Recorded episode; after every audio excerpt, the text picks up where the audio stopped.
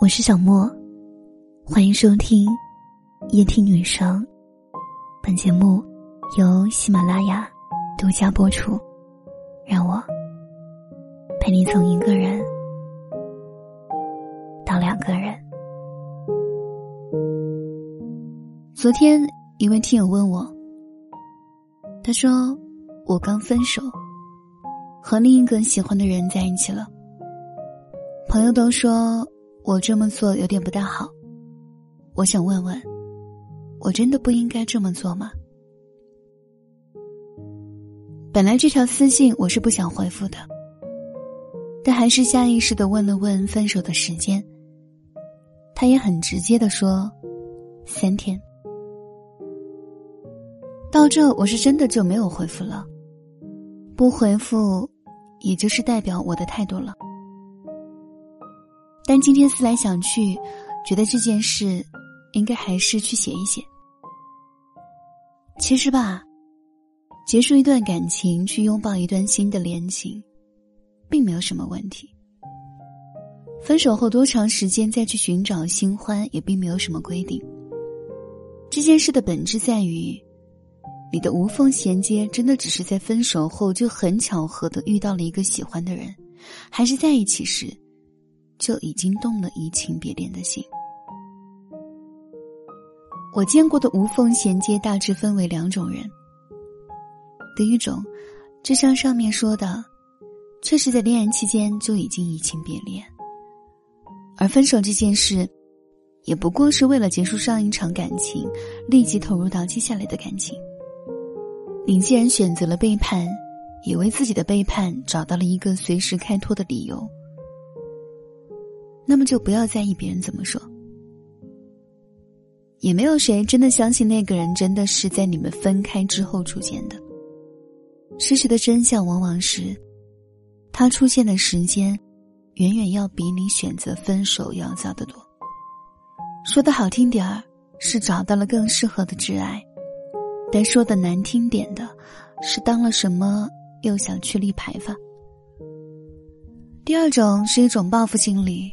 无所谓喜不喜欢，既然你不想和我继续下去了，我就想让你知道，我有很多人追求我喜欢我。这种报复虽然会有效，对方可能也会因为你的这种举动感受到自尊备受打击，但这对新的那个人是不公平的。你只是利用了对方对你的喜欢，只是将他当成了工具。而你也会因为爱太过廉价，面临着随时被人抛弃的风险。毕竟，能够接受你无缝衔接的人，大概率也会认为你是个随便的人吧。以上的情况虽然不违和，但却是一种人品上的问题。如果人品方面受到别人的质疑，在未来里，你所损失的可能会比得到一个新人要多得多。在相爱的时候，人品这件事其实很容易被覆盖掉的，这是两个人都会带上一种充满爱意的滤镜去看待彼此，从而忽略掉了一些问题。但分手不一样，分手这件事已经没有了这层滤镜的加持。对待一个没有爱意的人，才会表露出你本来的面目。我见过那种分手后诋毁对方的人，就比如。他在和我之前已经被多少个人睡过了，就他家兄弟姐妹一大堆，谁跟他算是倒霉了？当我听到这些话的时候，不仅没有对他的这段感情感到遗憾，反而是对这个人的印象一落千丈。毕竟，那个人也曾是你喜欢过的人，当你去否定他的时候，是不是也在去否定你的过去呢？感情的开始需要两个人都点头，感情的结束也从来不会是一个人的问题。你敢认真的说你在生活里就是完美无瑕的吗？你敢说你不曾冷漠，不曾觉得厌烦，不曾敷衍了事吗？既然我们都有错，又何必执着谁错的更多呢？所以。分手以后，你留给对方的尊重，其实也是你留给自己的尊严。更何况，你们已经分手了，为什么要把那些隐私的事情向一些无关的人去讲？不管两人之前有多不好，那也不应该在分手后拿来当笑话谈。